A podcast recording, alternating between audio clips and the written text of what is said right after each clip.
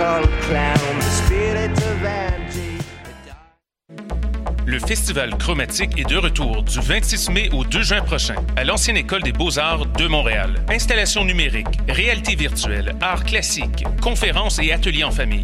Une foule d'activités présentées à travers les différents volets du festival. Ne manquez pas les deux nuits chromatiques les 26 mai et 2 juin. Un voyage entre rythme house, techno, disco, pop et afro avec Pascal Project, Seychelles, Jesse Futterman, Bonbon Kojak et plus encore. Pour tous les détails, www.chromatique.ca. Pool Hip Hop, c'est ta référence en matière de hip hop sur les ondes de choc.ca. Chaque semaine, entrevues, chroniques, actualités et mix thématiques te seront présentés dans une ambiance décontractée. Le meilleur du hip hop, ça se passe chaque semaine sur les ondes de choc.ca. What's up? Joe RCA, Babé des Dead et vous êtes à l'écoute de Shut. Say you got drugs, homie, tell me where they at.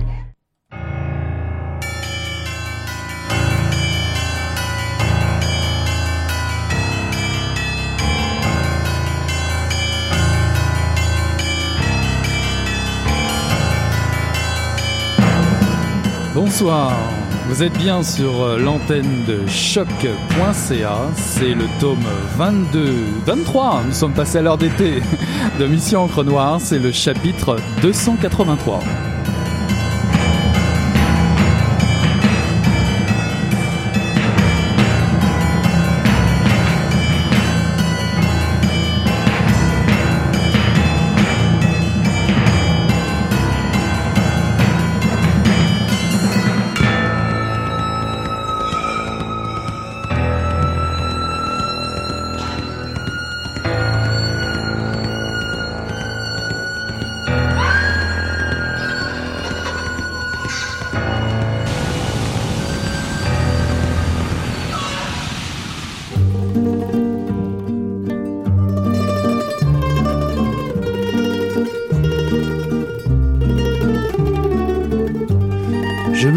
Très bien, très peu de mon rêve, sinon qu'il était aquatique et peut-être larmoyant.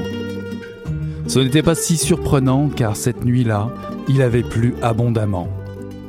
Et même si je n'en percevais pas l'écho, puisque ma chambre est loin des fenêtres et que je dormais à point fermé, je suppose qu'un frisson d'humidité avait réussi à s'insinuer jusque dans mon sommeil.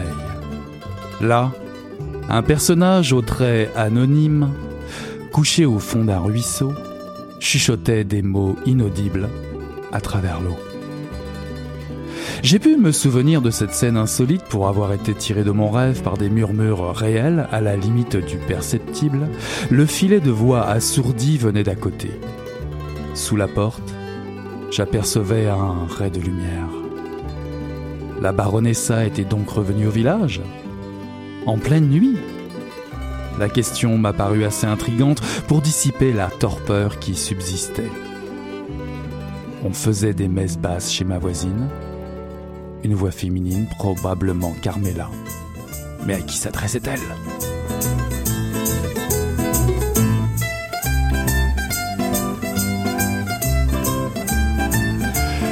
Voilà, ceci est un extrait de La porte entr'ouverte de Jean Bello, paru en 2018 aux éditions Sémaphore. Nous sommes en 1957 dans l'arrière-pays de Naples, dans le sud de l'Italie.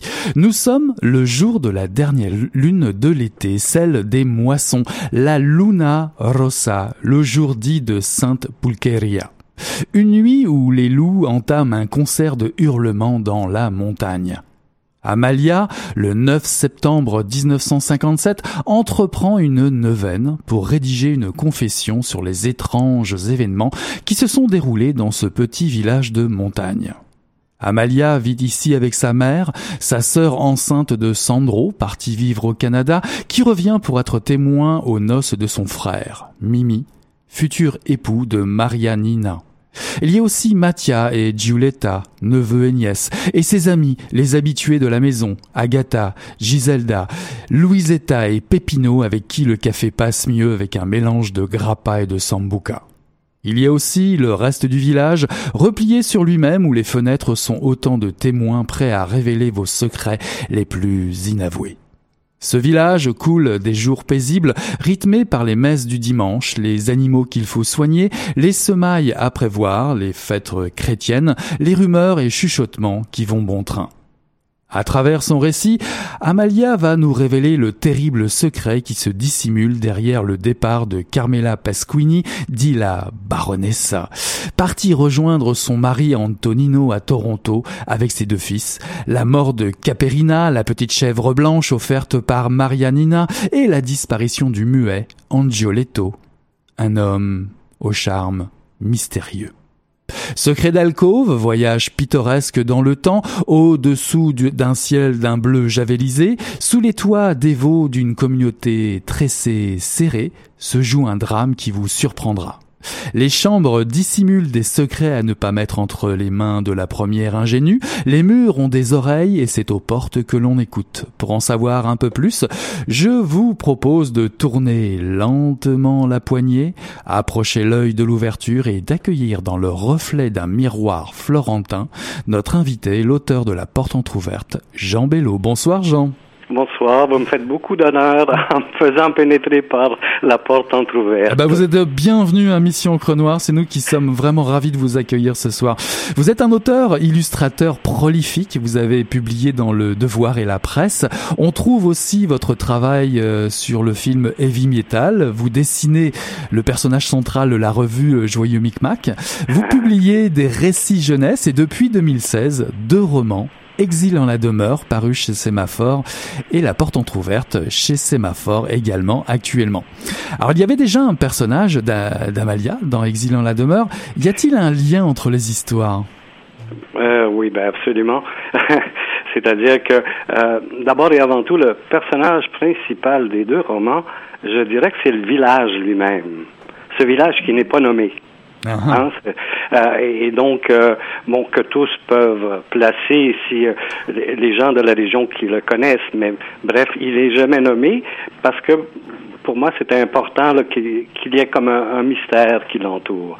Mais c'est un village qui a une longue histoire, puisque on, on peut retracer sa naissance à 80 avant Jésus-Christ. Et donc, il n'a jamais évolué de l'état de village, c'est-à-dire c'est jamais devenu une ville, ça s'est jamais agrandi, mais ça a traversé le temps. Alors, parlant, en parlant du temps, on va situer le roman justement. On, est au lendemain de la Seconde Guerre euh, mondiale. D'ailleurs, est-ce que cela joue un rôle autour du village? À, Cette guerre a-t-elle déjà une conséquence? Parlons par exemple du nombre d'hommes dans le village. Oui, bon, euh, ça a certainement une conséquence, mais ce qui était plus important pour moi, pour le situer à cette époque précise, c'était euh, le, les lunaisons et, tout, ce qui peut euh, amener le côté superstitieux du personnage principal. Pour moi, c'était important que, que les choses correspondent à une réalité, une réalité du calendrier, disons. Et donc, euh, oui, il fallait que ce soit pas très loin de la guerre, parce que un des personnages qui apparaît apparaît d'une façon mystérieuse et on ne sait pas si c'est quelqu'un qui est justement euh, revenu de guerre ou si c'est quelqu'un, un vagabond. Enfin voilà, c'est ça. Là. Le, mystère reste. Voilà, en tout cas, euh, parlant de jours mystérieux, euh, votre histoire commence un lundi 9 septembre 1957. C'est mm. précis. Puis vous parlez du, du, temps qui est important. C'est le temps de, des moissons. C'est la, Luna Rossa qui instaure une espèce de d'atmosphère un peu fantastique, un peu euh, comme ça, euh, euh, on va dire mystique hein, dès, le départ. Et, et, vous ne prenez même pas de chance parce que avec votre construction de récit, parce que dès le début, Amalia annonce la couleur. Elle détient un terrible secret qui concerne son amie la baronessa. Voilà. voilà, et on va trouver Angioletto, la petite chèvre blanche Caparina. Alors, d'abord, parlons donc des personnages. Qui mhm. est Amalia? Amalia, euh, c'est une dame, euh, comment on pourrait dire, c'est une célibataire, voilà, qui vit avec euh, avec sa famille dans dans, dans une maison qui est assez grande, là, quoi. Et, et donc, euh, bon, euh, dans ce village, de toute manière, les familles restent unies, là, euh, c'est-à-dire les grands-parents, les les, les, les petits enfants, c'est ils vivent tous dans une même maison, là, voilà. Et donc, euh, Amalia, c'est le le personnage central, mais du milieu aussi de la famille, parce que il y a les grands-parents, il y a la, maman d'Amalia, il y a sa sœur qui est euh, légèrement plus jeune, et il y a les enfants de sa sœur, voilà. Et donc, euh, elle, dans le village, elle a un statut un peu spécial. C'est une couturière, d'abord et avant tout, une couturière qui a un très bon savoir-faire. Et euh, en même temps, ce- ceci lui donne une espèce de, de, de hauteur. Elle-même, elle se sent un peu supérieure parce qu'elle a une, euh, une espèce de, de, de qualité dans son artisanat, voilà. Alors, en parlant de supériorité, euh, euh, il y a aussi la baronessa. Alors là, rien que le nom, la, la, la, la- la baronne, euh, ça, ça campe déjà un personnage, mais est-elle vraiment baronne? Ben, pas du tout. En fait, c'est c'est une moquerie d'une certaine façon. Euh, la baronesse, ça, le nom est venu parce qu'elle a marié euh, une personne euh, qui qui qui n'avait rien de noble non plus. En fait, c'est dans sa famille, dans la famille de de son mari, si on veut, il y a des ancêtres qui ont usurpé le titre à une époque où il y avait de- du banditisme dans la région là. Euh, ceci n'est pas dans le roman, par contre. hein. Non, non, non, je le confirme. Oui, oui, voilà. Et donc, euh, à cette époque, euh, ce- cet ancêtre euh, s'était pris pour un baron, mais il s'était fait immédiatement arrêter par, disons, les gendarmes locaux, et puis il s'était fait zigouiller, là, tout simplement, voilà. Alors, parlant, parlant de mystique, comme on en parlait au tout début de, de, de, de cette entrevue, et, et je dirais Mhm. l'atmosphère que vous insta- installez très rapidement, on découvre la présence d'une petite chèvre blanche, Caperina, Caperina, c'est ça, et qui va jouer un certain rôle dans votre roman. Ah, je pense que c'est un rôle assez important. C'est c'est un des personnages centraux là, à ne pas à ne pas en douter là, puisque euh, c'est elle qui va faire le, les liens entre euh, justement euh, Amalia, euh, Giaco- euh, Giacomino et, et même la baronesse d'une certaine façon là. C'est-à-dire que c'est- le lien. Voilà, exactement. là, C'est ça. Là. Alors c'est étonnant vu comme ça parce que moi j'ai lu le livre, on va pas tout révéler évidemment Mhm. euh, ce soir, mais moi j'aurais vu un personnage qui est un peu je dirais la charpente de de, de, de votre roman, j'aurais plutôt vu moi Angioletto. Comment comment comment poursuivre la lecture du roman, comprendre la construction du roman sans Angioletto, c'est Ah, oui, quasiment impossible. Qui est Ah oui, non, qui évidemment, est-il. Qui est-il cet Angioletto? Euh, ce qu'on peut dire, c'est qu'il est muet Uh-huh. et euh, il a un, un don. C'est-à-dire que c'est un charavolo, dit dans le dialecte de l'époque, qui signifie euh, plus ou moins sorcier. Là, disons, c'est c'est quelqu'un qui sait faire des charmes, qui sait euh, bon guérir. C'est un guérisseur. Alors vous disiez aussi qu'un des, principaux personnages de, votre roman, c'est le village. Alors parlez-moi un petit peu de cette Italie, euh, cette Italie où vous nous emmenez euh, à travers le roman, c'est une Italie bien particulière, l'arrière-pays euh, napolitain, euh, plusieurs villages, autant de dialectes. Oui, oui, il y a des dialectes effectivement. C'est-à-dire que euh, autrefois on appelait la région euh, le, le Samnium. C'est donc euh, les Samnites qui habitaient la place. Là, on parle de, de il y a très longtemps. C'est resté. Euh, autant au niveau du langage qu'au niveau de, de comment dire de la reconnaissance. là. Chacun euh, veut se distinguer de, de ses voisins. Donc voilà, c'est euh, les, les gens qui vivent dans cette partie, c'est des Samnites tout simplement, et ils, ils ont cette fierté un peu comme les Bretons par rapport aux Français, là, disons. là, voilà. disons que ça tombe bien, vous avez un breton à, à- à votre oreille ce soir. alors, alors vi- évidemment, évidemment, vous, vous retournez dans le temps, parce qu'on est dans les années 50, fin des Mhm. années 50, début des années 60. Alors parlant de, de scénario euh, classique, euh, vous êtes bien obligé de, de reproduire un certain schéma du, du, du village. Et je dirais que c'est un schéma assez, assez archaïque finalement. L'église, le curé, euh, les paroissiens. C'est une structure de village modèle napolitain à cette époque ou ça Oh. l'est encore, je sais pas? Euh, mm, euh, beaucoup moins, là, effectivement, puisque la modernité rentre partout et donc même dans les, les lieux les plus reculés. Mais disons, oui, à cette époque-là, c'était exactement conforme à cet esprit. Euh, D'une certaine façon, il y avait tout le côté façade. Tout le monde est catholique. Tout le monde a un comportement, euh, disons, comment dire? Puritain, puritain, on va dire. oui, voilà, exactement. Par contre, euh, il y a là euh, énormément de superstition.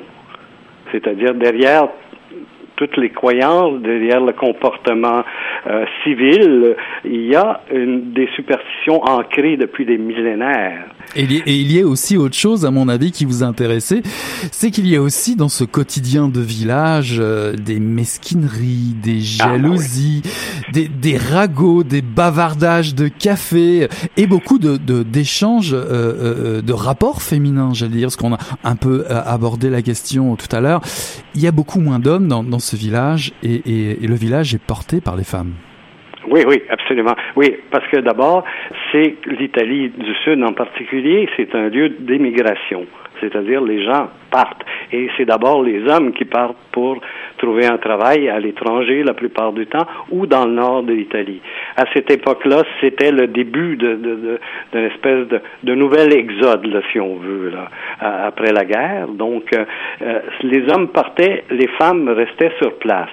Et donc, il y avait comme une majorité de, de, de femmes qui, et, qui faisaient comme la, la communauté locale, si on veut. Là.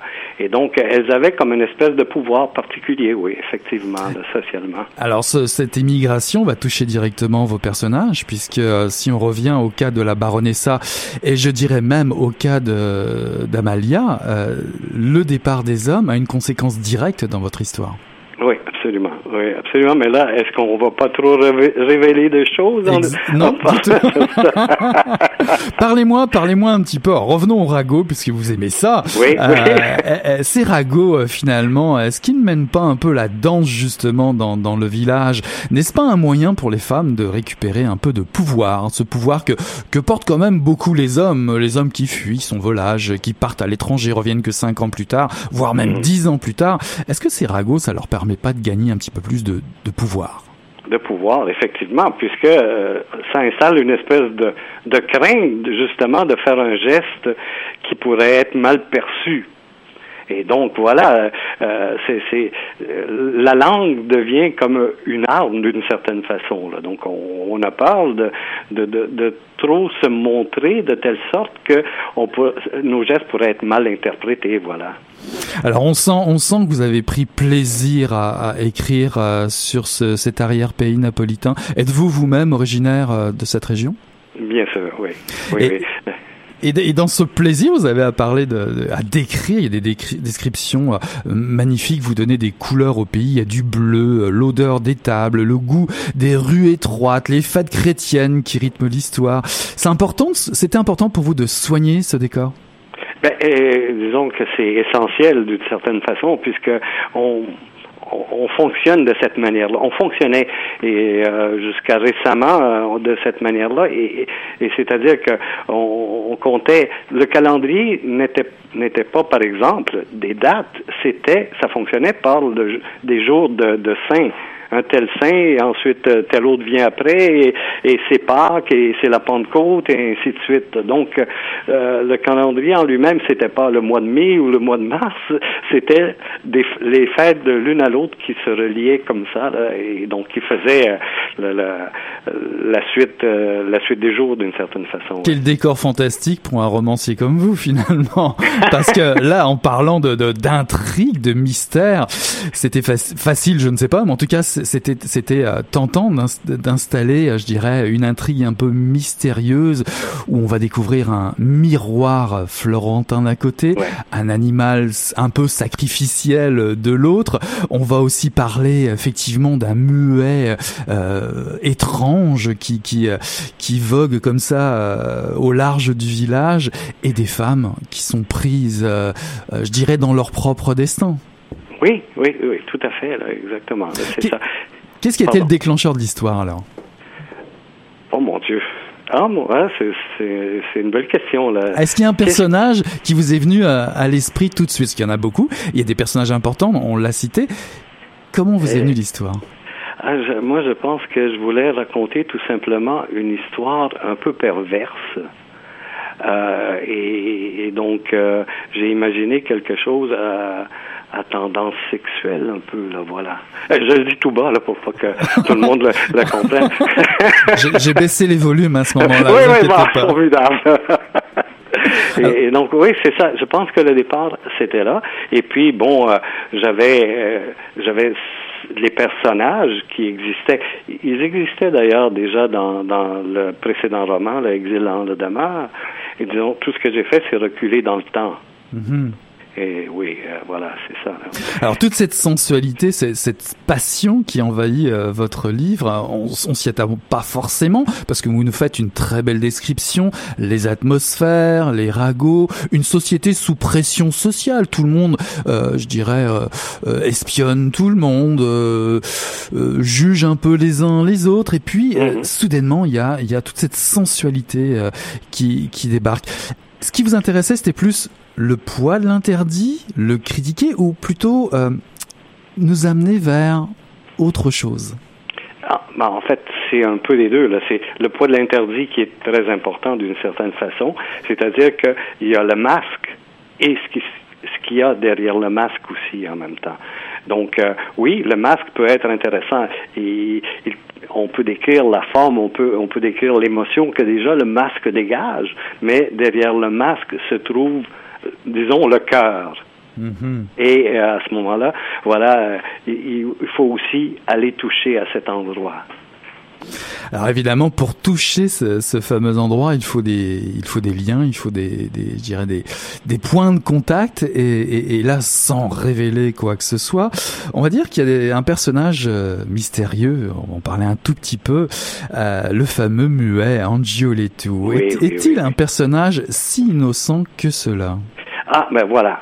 Euh, on, reste sur une ligne incertaine avec lui, là, bien entendu, euh, sachant est-ce qu'il est si, euh, comment dire, si ignorant ou bien c'est vraiment quelqu'un qui est intellectuellement très fort? Est-ce que c'est quelqu'un qui est un parfait vagabond ou c'est quelqu'un qui a étudié son coup pour s'installer là et avoir un certain pouvoir? Voilà. Ah, je ne veux pas répondre à ça. Hein. N'empêche que euh, ce qui va être aussi très important autour de, de ce personnage, c'est une amitié un peu, je dirais, improbable, parce que finalement, Carmela et, et, et Amelia, comment se fait-il euh, qu'elles se rencontrent vraiment? Parce que finalement, dans le quotidien, tout les sépare. Euh, Carmela, ce n'est pas un secret, va, va partir rejoindre son, son mari, au, Canada, et mhm. Amalia se retrouve dans son village. Comment, comment peuvent-elles se rapprocher? Ben, c'est tout simplement une question de, de, de voisinage. Hein? Un voisinage un peu accidentel, d'une certaine façon. Les deux maisons sont collées. Et euh, en, partant au Canada, Carmela a décidé de vendre une partie de sa maison déjà à la famille de Amalia, qui peut déjà utiliser une chambre mais le reste de la maison va, leur être euh, vendu une fois que Carmela, la baronesse, ça va partir pour le Canada. Voilà. Et donc, à partir de là, et euh, je pense qu'on peut le révéler, euh, le fait que Carmela, la baronesse, a s'est découvert une maladie grave, un cancer. Et donc, c'est ce qui va unir les deux femmes. Et là, et là, et là, votre roman prend une tournure inattendu Et- qui va certainement bouleverser et surprendre plus d'une lectrice et d'un lecteur. Mais, mais, mais, mais gardons euh, le mystère. Voilà, voilà. C'est important. C'est votre second roman euh, aux éditions euh, Sémaphore. C'est aussi Oui. un, un deuxième roman euh, où finalement vous revenez sur euh, vos terres, euh, les belles terres ancestrales italiennes. Euh, c'est important pour vous de de- d'écrire sur euh, en tant que je dirais j'allais dire j'ose encore vous dire immigrant mais vous êtes québécois depuis tellement longtemps que c'est toujours important de revenir. Qu'est-ce qui vous pousse à revenir sur cette histoire? Mm, Disons que c'était justement la couleur que je pouvais aller chercher là, là-dedans, la couleur particulière. Là. Euh, pour moi, c'est important. Euh, D'abord, c'est très peu connu, hein, c'est, c'est-à-dire en littérature en particulier. Euh, c'est, pas des endroits qui sont énormément exploités. Et donc, euh, je me dis, c'est, ça vaut la peine d'être présenté. D'ailleurs, si on y pense bien, euh, dans Exil à la demeure, le premier de ces romans-là, euh, il y a comme une sorte de présentation. C'est-à-dire que on, décrit certaines choses pour que les gens comprennent un peu où ça se situe. Voilà. C'est-à-dire que euh, c'est- pas évident là, de, de parler du sud de l'Italie. On, on a des images qui sont un peu, euh, comment dire, clichés tout simplement. Là. Et donc c'était de de souligner un peu, là, de préciser. Voilà, c'est ça. Là. Donc euh, dans dans le premier roman, il y a une partie qui est autobiographique inévitablement. Là, voilà. Alors ce que j'ai trouvé étonnant, qui est peut-être aussi moins connu, parce qu'on a l'habitude de dire l'immigration italienne est partout, on, les, on retrouve des Italiens, des Italiennes partout, Argentine, euh, Montréal, etc. Mais dans votre roman, on découvre vraiment un nouveau territoire géographique qui est en fait l'exil, et, et, et, et en particulier au Canada. Euh, les années 50, les années 60, ça, ça a modifié beaucoup l'équilibre de la vie de- dans ces villages. Oui, oui, oui, énormément, là, effectivement, puisque ça, ça, partait à, à, pelleter, disons. C'est-à-dire que, et, euh, surtout dans les années euh, 60, c'était, euh, euh, moi-même, c'est, l'époque euh, vers laquelle euh, nous sommes partis, là, disons. Et, euh, bref, euh, c'était euh, euh, un moment où les gens partaient énormément. Et surtout pour le Canada et les États-Unis, euh, L'Argentine, ça avait été un peu plus tôt, là, disons, les, les départs qui avaient eu lieu, et vers le nord de l'Italie. Alors j'ai une petite question, on va dire pas pas difficile, mais euh, je vais vous mettre un petit peu sur le grill quand même. On a révélé dès le début euh, que Amalia nous nous nous révèle justement qu'elle a un terrible secret et que pour ce faire, elle euh, elle part en retraite, elle elle, elle fait une elle exécute une neuvaine. Euh, à votre avis, cette euh, est-ce une une du bien ou une ascèse du mal? Oh, mon Dieu, ouais. Euh, ben, ça peut être autant l'un que l'autre, hein. C'est-à-dire que euh, euh, de, de- si- on peut revenir à l'idée du masque et, ce qu'il y a derrière le masque, c'est un, un peu des deux. C'est-à-dire le, le personnage fonctionne des deux façons puisque elle est obligée d'avoir un comportement officiel dans le village, en tout temps, la plupart du temps, à tout le moins. Et, euh, en même temps, elle a ce- cette espèce de, comportement beaucoup plus intime, plus personnel. Donc voilà, elle fonctionne des deux manières, je dirais. et, vous, l'écrivain, l'écrivain vous voit ça plutôt du côté du bien, du côté du mal? Mais oui, non, ça finit par être du côté du bien. même, même, même, même, même s'il y a un côté un peu, euh, comment on pourrait dire, scabreux ou euh, peut-être pas, c'est Man- peut-être pas le terme magnifiquement, magnifiquement scabreux, on va dire ça comme ça. J'ai j'ai une, der- une dernière petite question pour vous. Euh, Est-ce que votre expérience de BDiste vous a servi autour de justement l'écriture romanesque? Au niveau des dialogues, je pense. Ah oui. Oui, je pense que c'est c'est à ce niveau-là que euh, ça joue le plus. Mais euh, oui, c'est ben peut-être aussi pour, au niveau des descriptions, là, c'est-à-dire euh, là où il faut euh, il faut décrire en faisant vite. Oui, je pense que ouais, c'est ça là. Euh, moi, je dirais oui. Ben, toute expérience est utile. en tout cas, en tout cas, ça ouvre n'importe quelle porte. Je sais, la liaison est facile. En tout cas, n'est-ce pas, n'est-ce pas? En tout cas, on prend beaucoup, beaucoup de plaisir à, à découvrir, à se laisser happer par vos descriptions, euh, d'aller euh, justement euh, vous accompagner euh, dans cette Italie, cette Italie des années 50, dans l'arrière-pays napolitain, et surtout, surtout, vous nous embarquez dans votre histoire, dans votre intrigue mystique, mystérieuse, secrète, et je dirais osée et sensuelle. Très bonne lecture, en tout cas, La Porte entrouverte, paru aux éditions euh, Sémaphore euh, par l'écrivain Jean Bello. Jean Bello qui était notre invité ce soir. Merci encore beaucoup, Jean, d'avoir accepté euh, cette, euh, ce rendez-vous à Mission Noire. Mais je vous en prie, c'est moi qui vous remercie. Ça a été un plaisir et vraiment un charme. Et on souhaite vous accueillir pour votre prochain roman. Merci beaucoup, Jean Bello. Bonne soirée. Merci. Au revoir. Au revoir.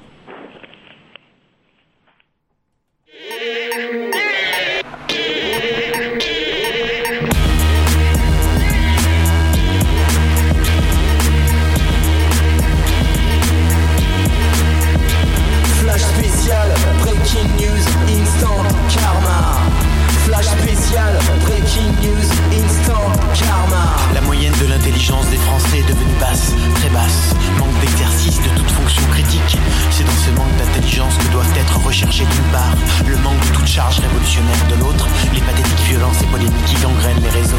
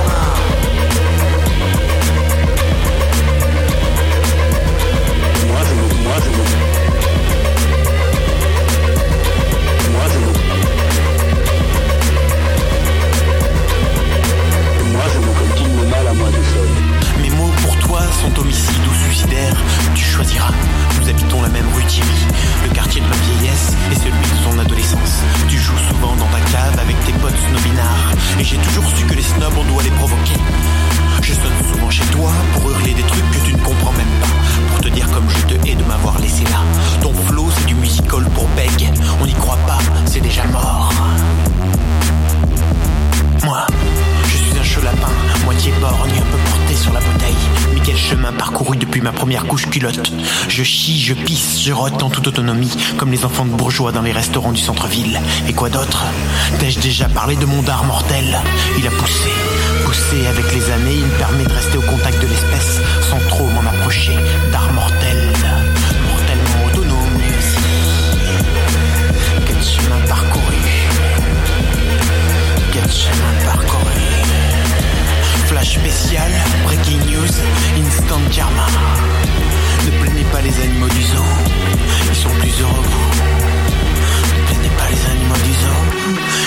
Flash spécial,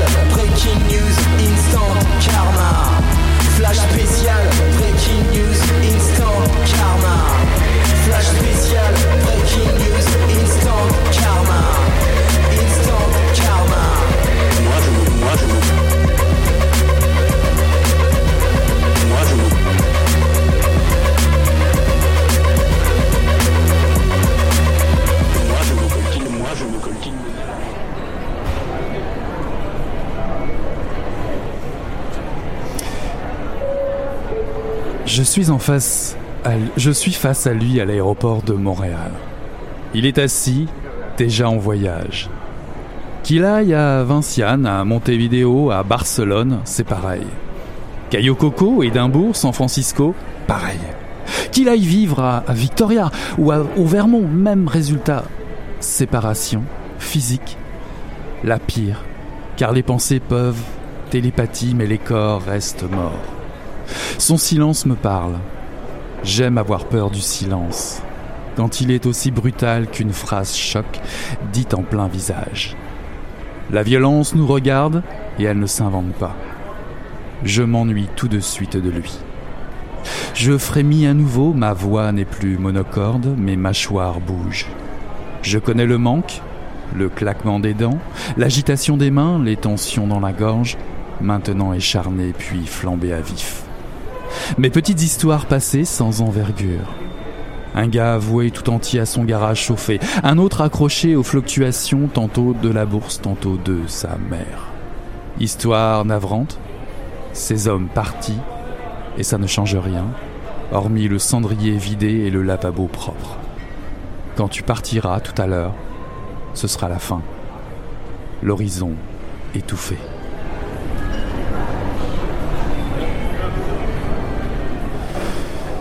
Ceci est un extrait de Je suivrai tes yeux noirs de Martine Rondeau, paru en 2018 aux éditions Triptyque. L'indécence du désir entre 16h25 et 9h19 du matin. Vous conviendrait-il de passer ce temps d'attente de votre prochain vol à être un voyageur ou une voyageuse immobile? Un voyageur, une voyageuse qui se permettrait tout? De fantasmer l'autre, de deviner les désirs les plus fous que l'on prête à l'autre. Aimeriez-vous percer le mur des conventions pour vivre plus vite, plus fort, le temps en suspension, ou comme le note le note l'autrice, juste pour survivre? C'est ce que propose Martine Rondeau dans son cinquième roman Je suivrai tes yeux noirs au comptoir d'un bar Jetlight, dans un aéroport, endroit où la plupart s'assoient, boivent cul sec et disparaissent en laissant un pourboire généreux, un homme endeuillé de son père, Delco, et une serveuse, Olivine, s'observent, se détaillent, se respirent, se lèchent les plaies et blessures jusqu'à s'immoler de désir.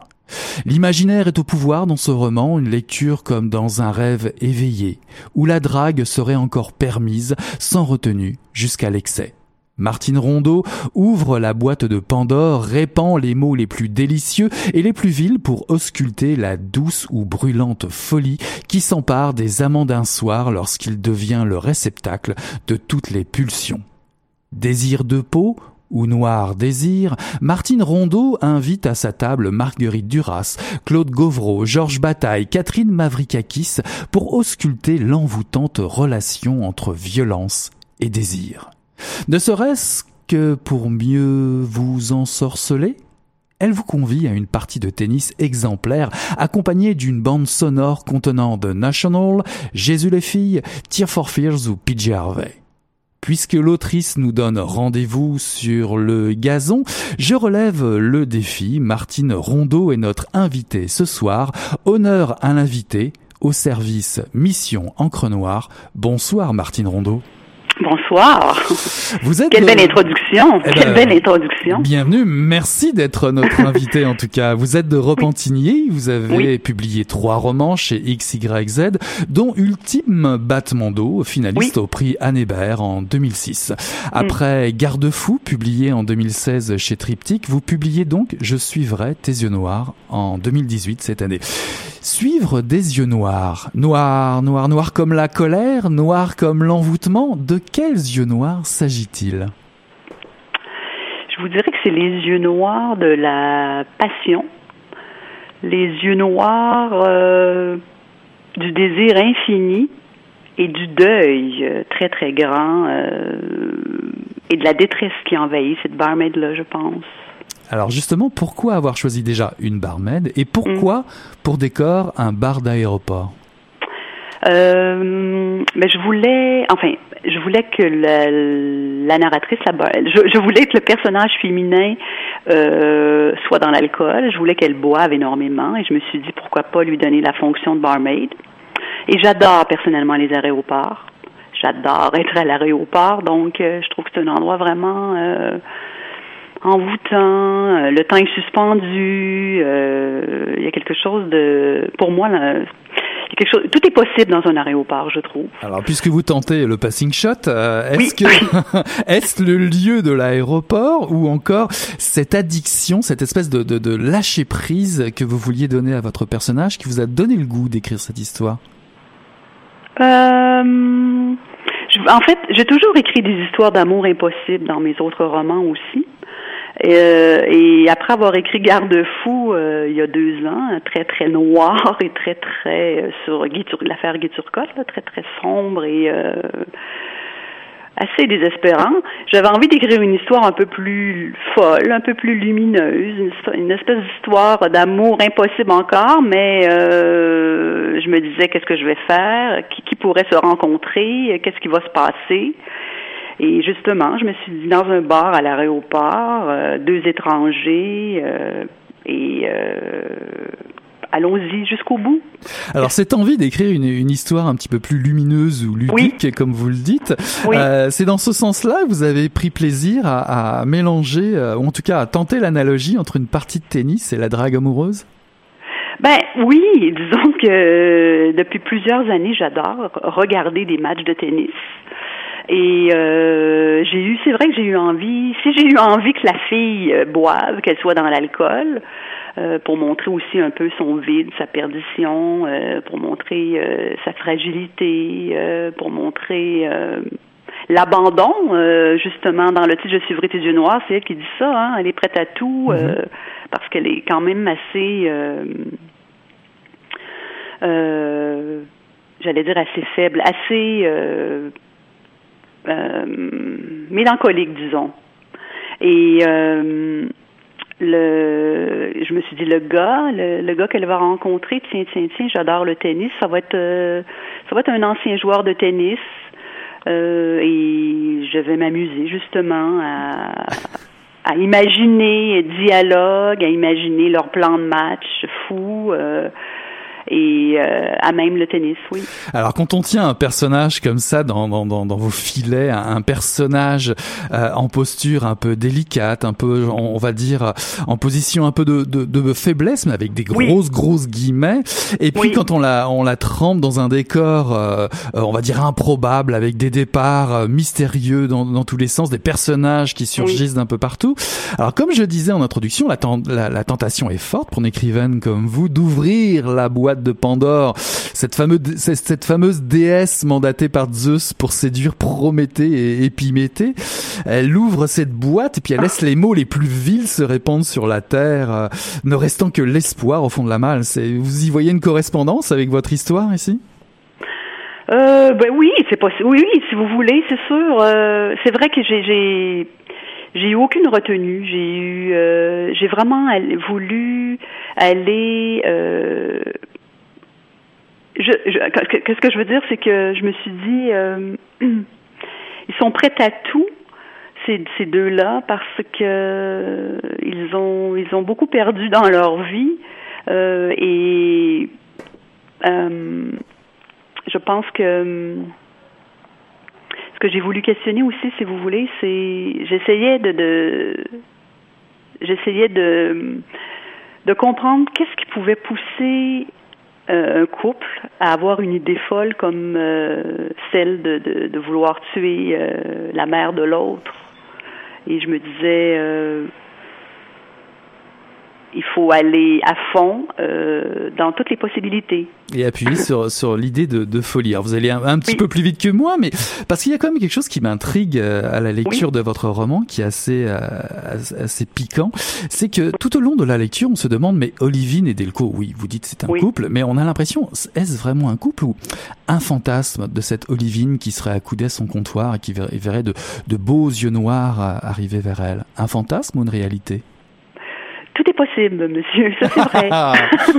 Non, mais pour moi, ils existent. Pour, pour moi, euh, qui ai écrit le livre, ces deux personnages-là existent dans, le, dans mon univers romanesque, c'est vrai.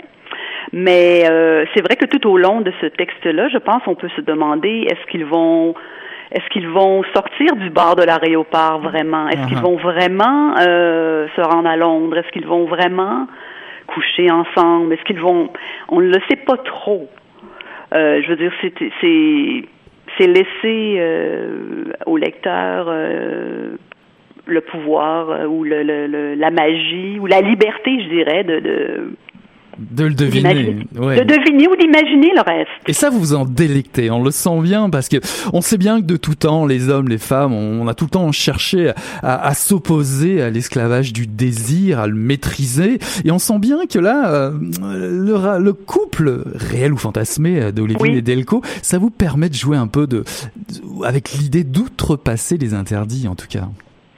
Oui, en fait, euh, dans tous mes textes, je pense que j'ai, euh, je joue beaucoup avec ça. Je suis une grande joueuse dans la fiction, Euh, et euh, c'est vrai que c'est, euh, ça permet tout en fait. Ça permet, euh, ça permet de dire ce qu'on peut pas dire nécessairement. Ça permet de leur faire faire des choses qui ne se font pas, mais ce qui les maintient ensemble, si on veut, cette espèce de d'accord euh, à préparer l'assassinat de la mère, je veux dire, c'est aussi, euh, euh, comment je dirais ça, la possibilité de D'avoir du plaisir? d'avoir du plaisir ou de comment je dirais ça d'aller au bout de, de la fantaisie. Alors évidemment, euh, nos auditeurs et auditrices ont peut-être déjà mis le doigt dessus, mais on, on sait très bien que là, a priori, ces deux personnages vont se découvrir, en tout cas, vont se découvrir jusqu'à finalement se découvrir deux mèches prêtes à s'allumer passionnément, comme dans les, les films les plus fous. Allez-y, euh, citez, euh, je sais pas moi, euh, Pierrot le fou de Godard. Bon, ils vont pas se faire sauter, mais vous parlez de meurtre. Et puis vous parlez de meurtre, puis vous citez euh, des, des auteurs, des références nombreuses, mais parmi celles-ci, évidemment, on en, on en remarque une, Georges Bataille, Oui. le, le chantre de la transgression euh, de l'interdit, si je puis prendre ce raccourci. Euh, Oui. il, il disait d'ailleurs dans l'érotisme, un de ses livres, euh, l'interdit est là pour être violé. Ah bah ça, ça, ça, ça amène de l'eau à votre moulin. Qu'est-ce qu'apporte la transgression selon vous? Qu'est-ce qui apporte la transgression? Euh, C'est le désir. Et dans l'écriture, Euh, la transgression dans l'écriture? Par exemple euh, Mon Dieu, c'est une bonne question. Avez-vous aviez-vous envie de déranger? Pensiez-vous qu'il était temps d'écrire un roman euh, là maintenant qui qui parle des vraies affaires? Parce que finalement, un roman transgressif comme celui-là, on va pas dire que c'est que ça, mais en Non. tout cas, un, un roman d'une telle puissance, c'est, on n'en voit pas tous les jours. Mais je, je vais prendre ça comme un compliment. Je vous remercie énormément. Bah, je vous en prie. Euh, oui, et euh, je vous dirais que c'est la suite de mes autres romans. Et c'est mon meilleur. Celui-là, je dirais peut-être parce que j'ai j'ai vieilli un peu aussi, là. Mais euh, je, je pense que, qu'est-ce que vous avez cité Bataille. J'adore Georges Bataille, c'est clair. Et je veux dire l'impossible de Bataille. Je veux dire, c'est c'est un peu ça que j'essaie j'ai essayé de faire dans chaque fiction, si vous voulez. Je veux dire, euh, juste euh, le réalisme m'ennuie. euh, la science-fiction, c'est pas mon monde non plus. Le roman noir, en, en- en revanche, pourrait peut-être vous intriguer. aussi, peut-être, oui, non, c'est sûr, sûrement, oui. Mais juste placer deux personnages et les laisser les laisser vivre euh, une histoire impossible. euh. et j'aurais envie de vous poser une question, est-ce que je peux? Allez-y, je vous en prie. Bon, vous l'avez lu, je le sens bien, vous l'avez bien lu, mon texte. Euh, selon vous, à la fin, est-ce qu'ils commettent le crime? Est-ce qu'ils réussissent ou pas? Ça, c'est une, une sacrée balle de match que vous me mettez dans les pattes. Oui, mais en la, fait, ce serait que- responsa- la responsabilité de vous révéler, euh, de ne pas révéler la fin de votre roman, euh, mais de l'aborder. Je vais Ouais. essayer de vous faire un retour, euh, un retour dans, la- dans les jambes. Je veux dire, finalement, c'est un roman qui est quand même assez romantique, qui, qui, qui est quand même très, je dirais, dans euh, une forme de, de, de, de rébellion par rapport à, à, l'époque. Je dirais qu'aujourd'hui, on a l'impression que tout est permis. On, finalement, on se rend compte que pas forcément, mais qu'ici, euh, dans le fond, la violence, euh, la violence, ils la connaissent vos deux personnages à leur Oui. manière, dans leur histoire. Oui. Et je dirais que pour jouir de l'autre dans sa totalité, fait très freudien ou lac- lacan ce que je vais dire, mais Oui. en tout cas jouir de l'autre dans sa dans sa liberté, euh, finalement il faudrait tuer. C'est ça reste encore très provocateur comme idée et ça touche un peu la fin de votre roman. C'est peut-être pour ça que je vous posais cette question-là tout à l'heure. C'est Euh, peut-être aussi pour ça que je vous répondais pas directement. Oui, c'est ça. Euh... Ben, je, je trouve que vous avez tellement bien euh, cerné euh, la violence de mes de mes deux personnages qui implicitement euh, et explicitement les pousse à, aller dans ce sens-là aussi. Je veux dire. Euh... Bah, vous nous donnez des pistes aussi, parce que en, incipit, vous, vous, vous, vous, écrivez aimer comme ça, c'est indécent. La vie pourrait s'arrêter là. Puis vous, vous nous amenez, vous nous prenez par la main et vous nous amenez chez Marguerite Duras. Euh, euh, serait-ce un amour idéal Serait-ce un amour idéal de papier, comme une utopie, un mythe euh, finalement, au lecteur de se débrouiller avec ces deux criminels? Oui, il peut. C'est sûr que le lecteur en, peut faire ce qu'il veut de mes deux criminels, mais est-ce que ce sont vraiment des criminels? Je ne pense pas. Voyez-vous, c'est ça, c'est ça qui est la beauté d'un roman. Je veux dire, euh. Euh, mais brûlé de désir, euh, l'amour fou comme vous le décrivez, il m'a l'air bien disparu de nos jours. C'est ça qui serait un petit peu criminel. Existe-t-il encore? Tirez-vous la sonnette d'alarme sur l'amour fou? Ben, c'est-à-dire que c'est un amour fou, mais je, je dirais qu'il est trop fou. Mais dans le roman, dans un roman, il n'est pas trop fou. Il peut être trop fou, vous comprenez? Mm-hmm. Euh, mais c'est dans la vraie vie, c'est impossible. Euh, je, je, je, ne valoriserais pas une relation comme ces deux personnages-là ont dans mon histoire. Parce que ce sont des, je le dis bien, ils le disent bien, nous serons fusion fauve tous les deux. Hein, ils seront fusionnels à souhait, euh, posséder, déposséder, euh, pour se rendre là où ils veulent aller. Je pense pas que ce soit, en tout cas personnellement, euh, c'est pas quelque chose qui me plairait de vivre de cette façon-là. Mais dans une histoire, dans une fiction, euh, je saute à deux pieds là-dedans et euh, je dis pourquoi pas. Et oui, parce qu'il y a l'écriture, la, la, la, joie d'écrire et, et, cette folie d'écrire. On sent bien que vous avez pris, vous, du plaisir à écrire cette histoire. Parce que même si les dieux sont morts avec la philosophie, dit-on, euh, Eros, Eros, Eros, la divinité tellurique, la puissance du, du, du désir, la force créatrice et destructrice reste très forte chez vous. On sent que cette folie, vous tentez de la libérer dans votre texte euh, à plusieurs niveaux. Oui, oui, tout à fait. Euh, sans retenue, euh, sans, euh, je veux dire, euh,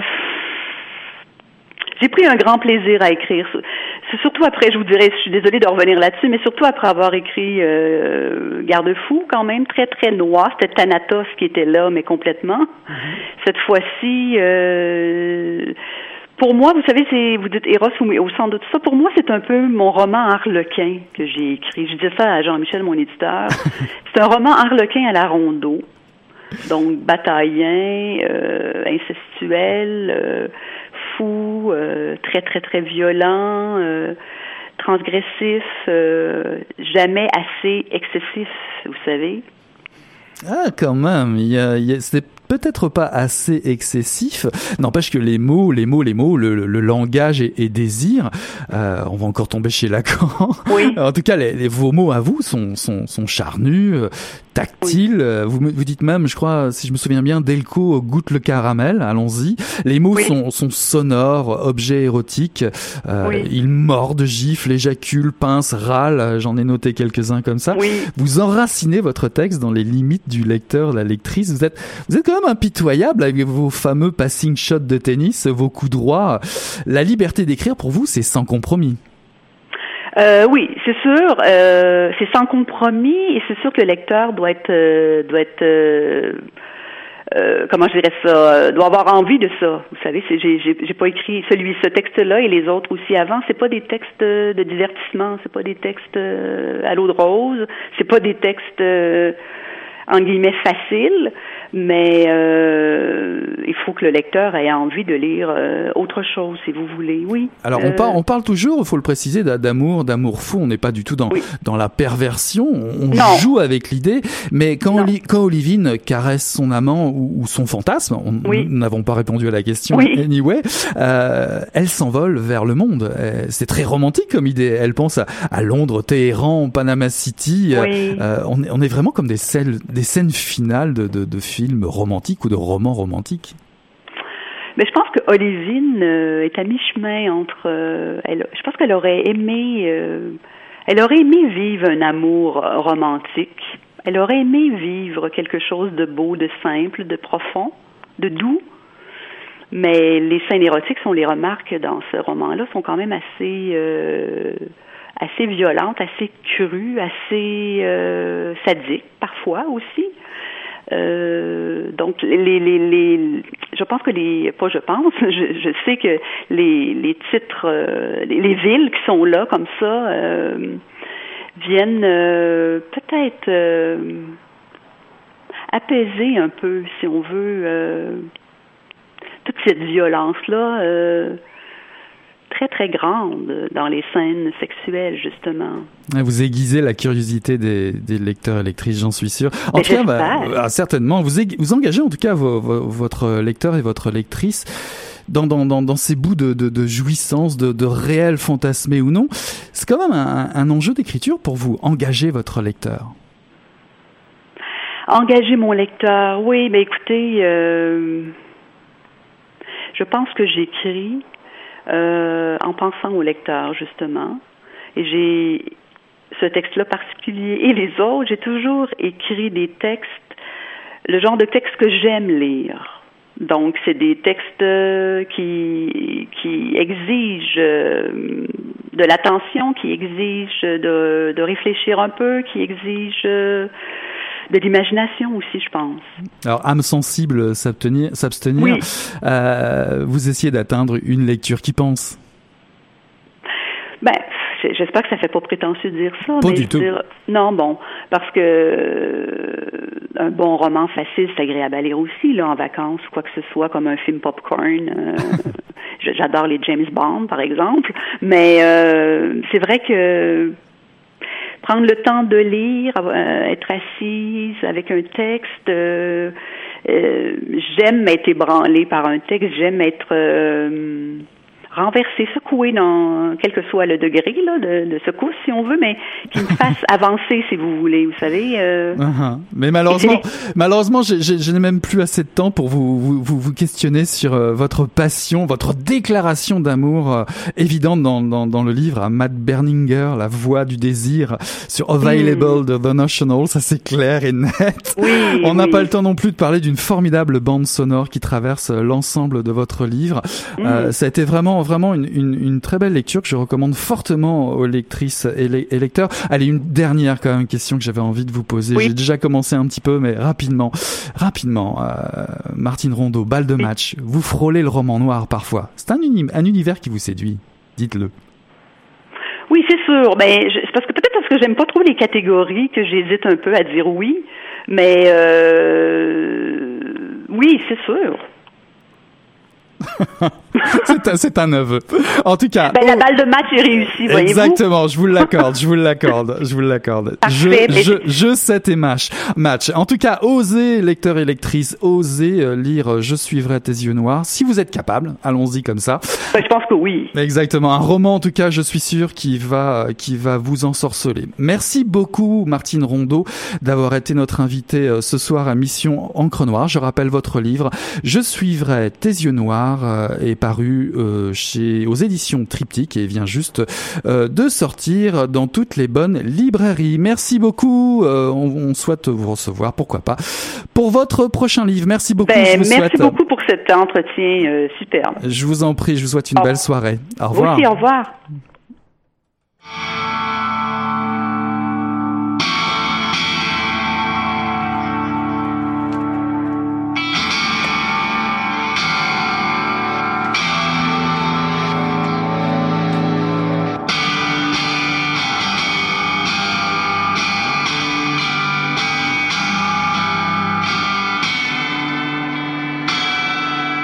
Rapidement, j'ai eu le plaisir de recevoir euh, ce soir en entrevue Jean Bello qui nous a présenté La porte entr'ouverte paru en 2018 aux éditions Sémaphore ainsi que Martine Rondeau qui nous a présenté Je suivrai tes yeux noirs paru en 2018 aux éditions Triptyque.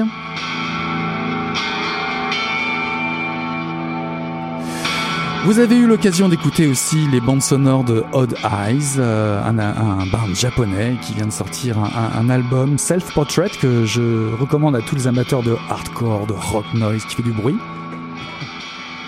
Un album curieux, celui de Bleuris, de Bleurus, pardon. Euh, le morceau que je vous ai passé s'appelle D'Art Mortal, une collaboration en full du, un rap euh, extraordinaire qui vient de France. Allez donc découvrir euh, cet album de Bleurus. Voilà qui conclut euh, Mission Encre Noire. Le tome 23 est obtenu, nous y sommes arrivés. C'est euh, la session d'été qui commence à choc. C'était le chapitre 283. Et ben écoutez, on tourne la page et on se dit à la semaine prochaine. Salut là